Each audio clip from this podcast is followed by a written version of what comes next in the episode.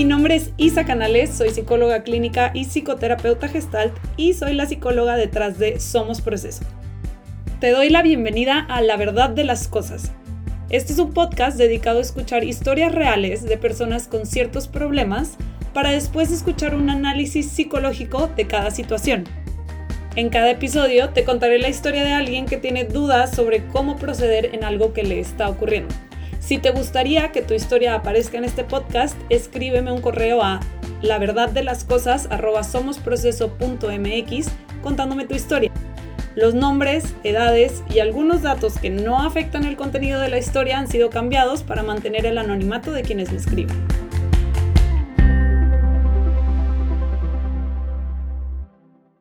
El día de hoy vamos a platicar sobre el caso de Mariana. Mariana no está segura qué es lo que está haciendo mal lleva varios años sin poder mantener una relación por más de dos meses y ya se siente frustrada al respecto. Entonces, pues vamos a ver qué está pasando con Mariana y su carta dice así. Hola Isa, me llamo Mariana, tengo 30 años y no entiendo qué es lo que estoy haciendo mal a la hora de buscar una pareja. Llevo 7 años soltera y cada vez me pesa más ese tema. La realidad es que sí estoy abierta a conocer a alguien, si mis amigas me presentan a alguien, me doy la oportunidad, o si alguien se me acerca en algún bar o en una fiesta, sí me permito hablar con él.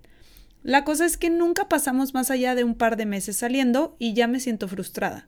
No entiendo qué es lo que estoy haciendo mal. Mis amigas me dicen que necesito enfocarme más en mí y no estar pensando tanto en las personas con las que salgo. Yo sí creo que me enfoco en mí. Tengo un buen trabajo y me he desarrollado mucho profesionalmente. Cuido de mi salud, tengo muchas amigas y amigos, y en general me siento bien conmigo misma y mis logros. Lo único que me frustra es que llevo siete años sin poder mantener una relación por más de dos meses. De hecho, no sé si estoy mal, pero a veces siento enojo cuando mis amigas me dicen cosas como que disfrute mi soltería o que me falta amor propio y por eso no encuentro pareja. Es como si no me escucharan. No es que no me quiera o no disfrute estar conmigo, es que quiero la compañía y apoyo de una pareja. Pero nadie parece entender eso. Y a veces me siento ridiculizada cuando lo digo y la respuesta siempre es que estoy mal por no estar cómoda en la soltería. Mi última relación duró dos años con alguien dos años mayor que yo. Fue una relación bonita, pero al final mi ex me dijo que necesitaba libertad y que quería experimentar cosas nuevas en su vida. Cosa que yo no le creo, porque a los cuatro meses ya andaba con alguien más y se casaron al año y medio. La verdad, yo ya dejé ir esa relación. Me costó, pero desde hace mucho ya no extraño a mi ex. Solo lo menciono porque siento que es parte de este patrón que estoy viviendo. Al final las personas con las que salgo siempre me terminan diciendo que no quieren algo serio, aunque en un principio me habían dicho que sí. Parece como que hago que cambien de opinión.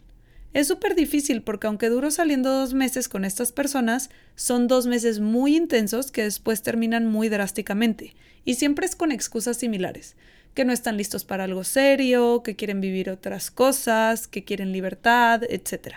Y en muchas ocasiones me ha pasado que al poco tiempo andan con alguien más. Estoy cansada de ilusionarme y enamorarme para que después me dejen drásticamente. Estoy frustrada porque la verdad es que quiero una relación y no logro tenerla. Me siento ridícula hasta escribiendo esta carta porque todo el mundo me dice que si tuviera amor propio no estaría pendiente de una pareja. Y además de todo, me siento presionada porque ya cumplí 30 y no tengo una pareja. Me gustaría saber qué es lo que estoy haciendo mal. Espero puedas guiarme. Gracias por leerme, Mariana. Te recuerdo que puedes escribir tu historia para que aparezca en este podcast a la verdad de las cosas somosproceso.mx.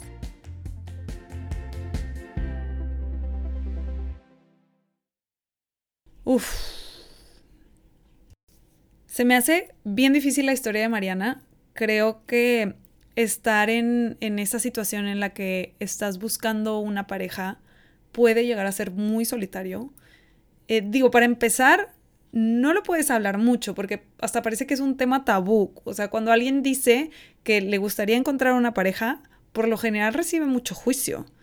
Eh, se les dice normalmente que es falta de amor propio o lo peor que te pueden decir estás desesperado o desesperada. Y estos juicios son falsos. La verdad es que el querer encontrar una pareja no tiene nada que ver con el amor propio o el sentimiento de desesperación. Eh, y, y digo, la realidad es que yo yo en lo personal, Isa, no conozco a nadie que no le interese encontrar una pareja. Y el hecho de que alguien esté activamente buscando una pareja no significa que no se quiere a sí misma. Y tampoco lo tomaría como evidencia de que está desesperada. Al final, la compañía que podemos llegar a recibir de una pareja no es la misma que la que recibimos de otras personas y está bien querer específicamente esa.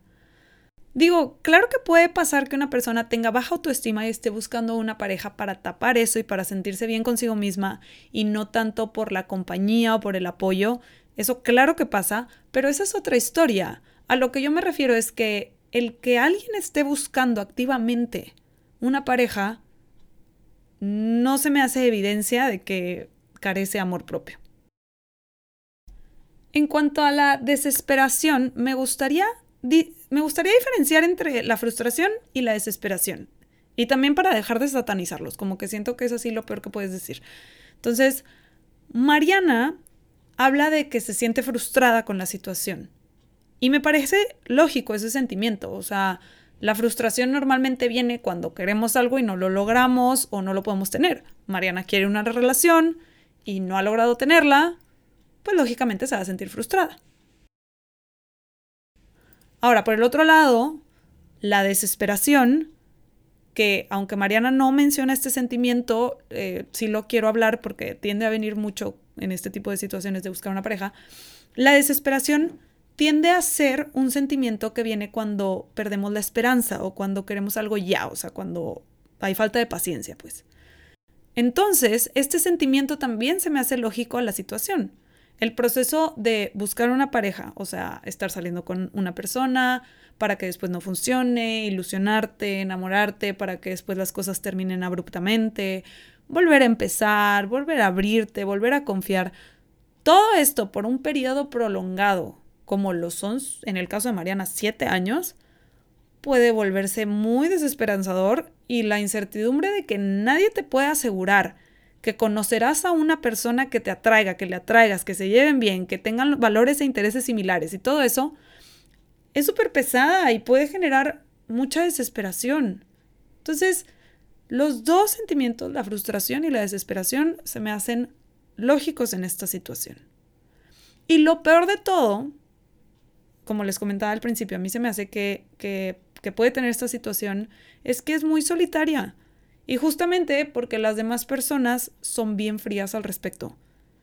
Y te acusan de falta de amor propio y te juzgan por sentir frustración o desesperación al respecto, que como ya te expliqué, pues son lógicas a la situación. Y entonces se me hace muy solitario, la verdad. O sea, está, está gacho. Em, digo, Tampoco estoy diciendo que nos ahoguemos en estas emociones y que sea lo único que vemos y que nos victimicemos al respecto. Yo pienso nada más que contarle a tus amistades que te sientes frustrada después de otro intento fallido de relación amerita más empatía y no un regaño o un juicio. Quiero aclarar que aunque se me hace lógico sentir frustración y desesperación en una situación así, lo que les dije al principio lo sigo manteniendo, o sea, el hecho de estar buscando una pareja no significa que sientes frustración o desesperación. Aunque una persona que está buscando una pareja sí lo puede llegar a sentir, no todas las personas que están buscando una pareja se sienten así. Además, las emociones no nos rigen y no nos denominan como personas. O sea, el que yo en ocasiones sienta desesperación o frustración porque por estos intentos fallidos de relaciones y demás, no significa que soy una persona desesperada o frustrada, significa que soy una persona que en ocasiones, ante las circunstancias, siente frustración o siente desesperación. Entonces, sí quiero hacer esa distinción, porque pues no, no todas las personas que están buscando una pareja se sienten así, pero si se llegan a sentir así, es lógico y al final no les denomina como personas. Si tienes amistades que están pasando por esto y te cuesta empatizar con ellas, te quiero poner en perspectiva cómo se pueden estar sintiendo, porque a lo mejor eso te puede ayudar a empatizar más con tus amistades que estén viviendo esto. Y, es que hay una cosa que se llama proceso de duelo ambiguo, que para explicarlo mejor te voy a poner un ejemplo de otras situaciones en las que pasa, pero creo que ese ejemplo es más claro. Cuando un ser querido se enferma de algo terminal, lo que viene es un proceso de duelo ambiguo, porque la persona deja de ser tal cual quien era.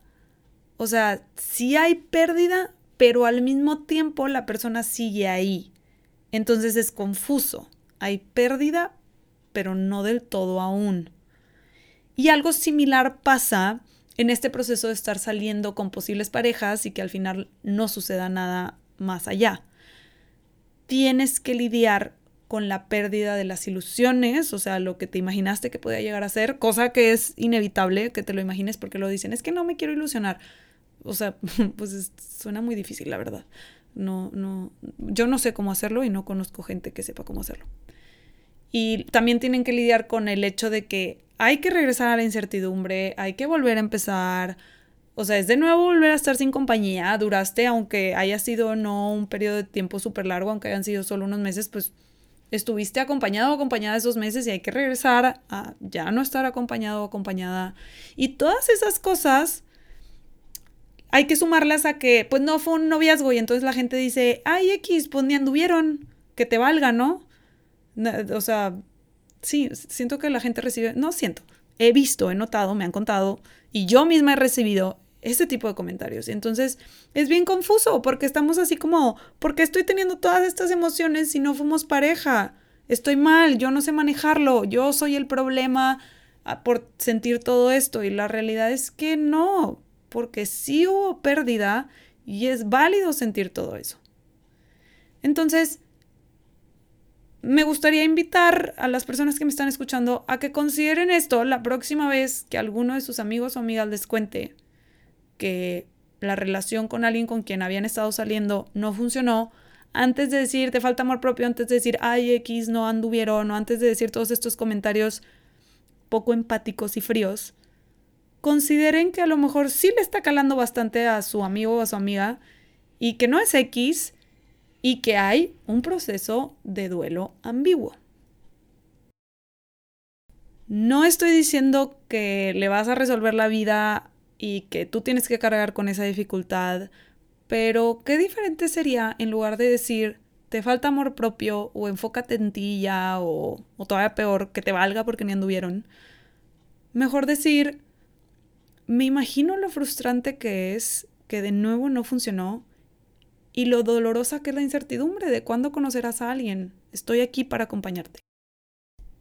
Creo que para alguien que está en esta situación puede hacer una gran diferencia el recibir esa empatía y ese apoyo y esa validación de, que lo que estoy sintiendo sí es difícil y que lo puede platicar con alguien y que alguien le entiende. Creo que puede hacer una gran diferencia. Me gustaría ahora hablar del caso específico de Mariana. Me llaman la atención las razones por las que la cortó su ex, que son similares a las que le dicen estas personas con las que sale. El ex le dice quiero libertad, pero a los cuatro meses anda con alguien más en una relación tan seria que hasta se terminan casando. Algunos de los chavos con los que sale le dicen no estoy listo para una relación, también le piden libertad, este, pero al poco tiempo algunos andan y además en un principio le habían dicho que sí querían algo serio. Entonces, eso quiere decir, quiero libertad, pero no necesariamente quiero estar soltero. Parecería que quienes están en una relación con Mariana se llegan a sentir no libres y esto se me hace muy importante porque también Mariana menciona que las relaciones cortas que tiene son muy intensas y se acaban muy abruptamente. Creo que esto es muy común, o sea, sí se me hace muy común este, estas relaciones así como intoxicantes, no sé cómo llamarles, este, en donde te absorbe toda tu atención, te absorbe todas tus emociones y luego de repente de un día a otro es ¡pum! Eh, crashea, se acaba, y ya, bye, bye, para siempre y, te quedas como que con todas estas emociones, con la dopamina y serotonina, todo lo que dan, así como, ¿qué? Como que ya se acabó. Digo, a mí al menos me pasó varias veces y sé que a mucha gente le pasa. Y normalmente las relaciones al principio son muy inciertas. Y eso es muy incómodo, la verdad. Y a veces queremos saltarnos algunos pasos para ya llegar a una parte de la relación en la que ya hay más estabilidad, en la que hay menos incertidumbre y pues básicamente que la relación ya esté más sólida y así sentirnos más seguros de que la otra persona pues no nos va a dejar. El único problema es que al tratar de brincarnos esos pasos puede pasar lo que le está pasando a Mariana. Las otras personas no están listas para darnos ese nivel de compromiso tan rápido. Las relaciones, la neta, es que requieren de que toleremos la incertidumbre un rato y poco a poco llegar a ese punto de mayor estabilidad en donde la persona poco a poco se fue sintiendo lista para darnos toda la atención y tiempo y demás que una relación más estable requiere. Cuando Mariana habla de esas relaciones de dos meses sumamente intensas, parece que justo se está tratando de brincar la, incertidumbre. Y todo se termina como cayendo y crashea tan rápido como empezó. Sé que sus amigas le dicen muchas cosas que la llevan a sentirse juzgada.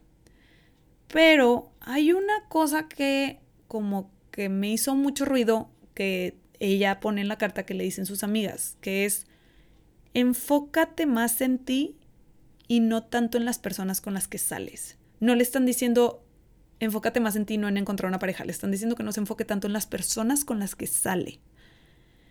Y me llama la atención porque me pregunto si ellas notan que está poniendo demasiada de su energía en las personas con las que sale y a lo mejor valdría la pena que como que respire tantito y se dé tiempo de conocer a alguien bien, o sea, a estas personas pues con las que sale bien y llevarse la, la relación poco a poco para construir una base más sólida en la que con el tiempo se cree una relación ya más larga.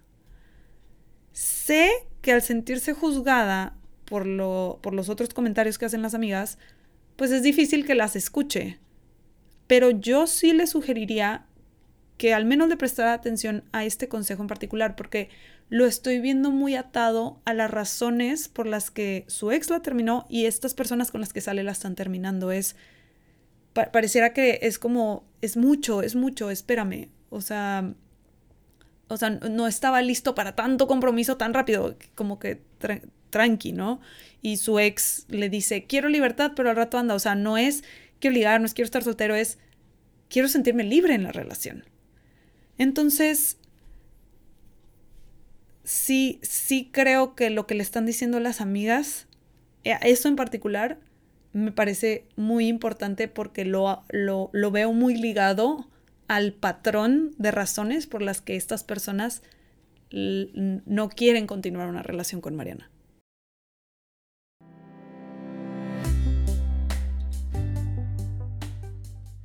Si estás disfrutando del podcast, suscríbete para que no te pierdas ningún episodio y te invito a que dejes una calificación y así más personas puedan encontrarlo.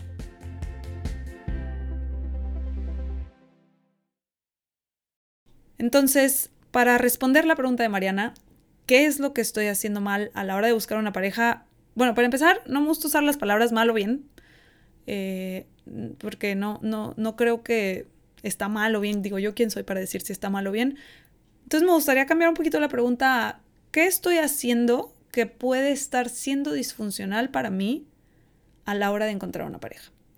Me gusta más funcional y disfuncional. Entonces, yo, yo pienso que Mariana podría no estarse dando cuenta de que puede llevar a las personas con las que sale a sentirse no libres en la relación. Y eso puede estarle siendo disfuncional. Cuando estamos en una relación sana y funcional, nos sentimos libres dentro de la relación. Y no me refiero a que no hay veces en las que hacemos cosas que a lo mejor no queremos hacer o que nos dan flojera o que nos irritan o que en las relaciones sanas nunca tenemos que ceder. Claro que no me refiero a eso y muchas veces hacemos cosas por nuestra pareja que a lo mejor, o con nuestra pareja que a lo mejor nos da flojera hacer, o que preferiríamos no hacer, o que nos irrita. Y no, no me refiero a eso, a lo que me refiero es que a veces hacemos estas cosas o cedemos en, en ciertas situaciones porque libremente elegimos la relación en la que estamos. Sabemos que elegir la relación implica que hay veces en las que no se hará lo que nosotros queremos y aún así seguimos eligiendo la relación. Y si no nos sentimos libres dentro de nuestra relación, si no sentimos que estamos eligiendo nuestra relación con todo y las ocasiones en las que tenemos que ceder o las ocasiones en las que hacemos lo que no nos encantaría hacer, se va a volver muy asfixiante, va a ser cansado, podemos empezar a resentir a nuestra pareja y pues puede pasar lo que le pasó al, ex de Mariana, nos, nos vamos. Creo que Mariana se podría beneficiar de trabajar en aprender a tolerar más la incertidumbre, porque toda relación en un principio trae incertidumbre y parece que en este intento por no sentirla y por ya tener algo más estable y por sentirse más segura, se está autosaboteando. Muchas veces hay detrás de esto miedo al abandono. Eh, cuando intentamos brincarnos ciertos pasos para sentirnos más seguros, pues estamos tratando de que no nos abandonen, pero pues nos puede ser contraproducente, ¿no? Entonces, para trabajar en tolerar más estas emociones difíciles que vienen al principio de las relaciones. Y digo, no todo es malo. Obviamente también está padre estar conociendo a alguien y la emoción y cuando te habla y, le ves y las maripositas y todo, está súper padre. Pero también trae esto de incertidumbre y de miedo y de qué va a pasar y, y hay que aprender a tolerar eso. Y una manera de hacerlo, voy a poner un ejemplo, no digo que esto le esté pasando a Mariana, pero pues bueno, ya estamos en la historia de Mariana, así que la voy a usar de ejemplo inventado. Entonces, si Mariana está saliendo con alguien, llevan dos semanas saliendo, y él tiene un evento familiar al que no invita a Mariana probablemente eso despierte algo de inseguridad en ella, como que, ¿por qué no me invitó? Eh, no entiendo, no quiere, o sea, ¿por qué no querría que conozca a su familia? Eso sería otro paso, ¿no? Pero pues llevan dos semanas saliendo, a lo mejor él no se siente listo aún. También puede que sienta algo de impaciencia, ¿no? Ya quiero estar en la etapa en la que conozco a su familia, porque pues eso representa más estabilidad en la relación, menos probabilidad de que me abandonen, ¿no? Eh, más cercanía y todo. Y luego si durante el evento él no le responde mucho porque pues está con su familia y demás, y Mariana se empieza a sentir inquieta y, todo eso, yo recomendaría que en lugar de actuar ante estas emociones así sin pensarlas e irnos así de hocico ante las emociones, e irnos de hocico se podría ver así como que, no sé, sutilmente tratamos de incentivar que nos invite al evento, pero pues no sé, la otra persona sí lo capta y se siente presionada o presionada a invitarte al evento o, o insistiendo en que responda o mandando muchos mensajes, este, o tratando de ya hacer un plan para después, pero falta mucho como para tratar de asegurarse de que, ah, pero nos vamos a ver en dos semanas, como que todo este tipo de intentos de que la incertidumbre baje, en lugar de hacerlos y tratar de de huir de la incertidumbre, ¿cómo sería si nos detenemos? Nos damos cuenta de lo que estamos sintiendo, como que, a ver, estoy sintiendo incertidumbre, me estoy sintiendo inseguro o insegura, eh, me estoy sintiendo incómodo, incómoda, estoy nerviosa, estoy nervioso, e, etcétera, etcétera.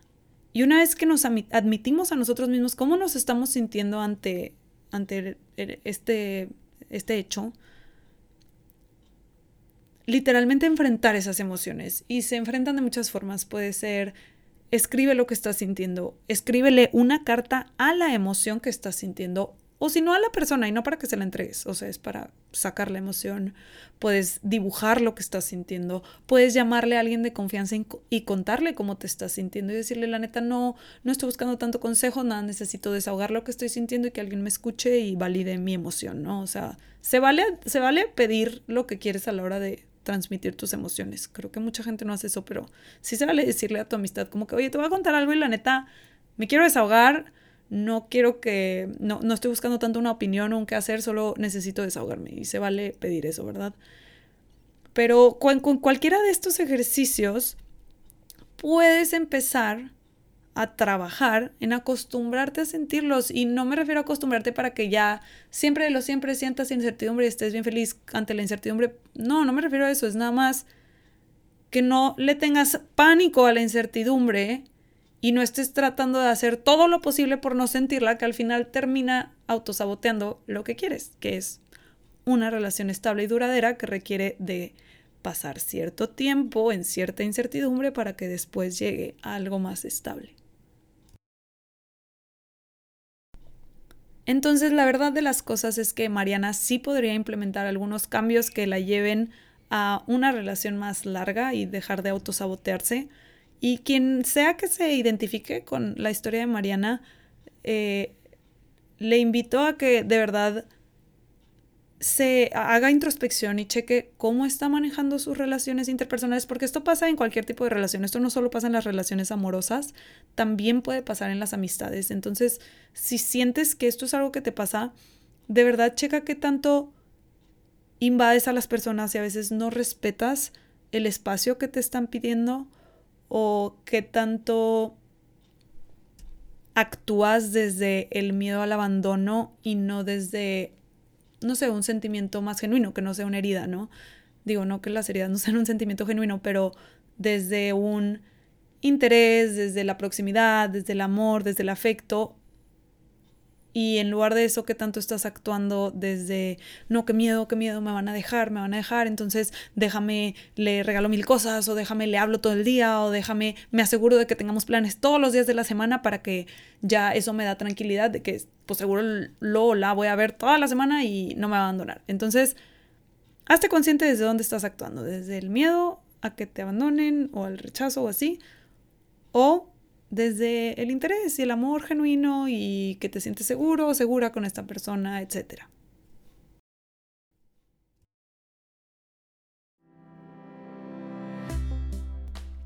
Soy Isa Canales y esto fue La verdad de las cosas. Espero que te haya ayudado a escuchar la historia de Mariana, tanto si tienes una amistad que está pasando por algo así o si tú estás pasando por algo así.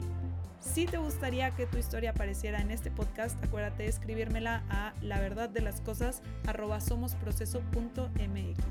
También me puedes encontrar en redes como Somos Proceso, en Instagram, en TikTok y en Facebook. Hasta la próxima.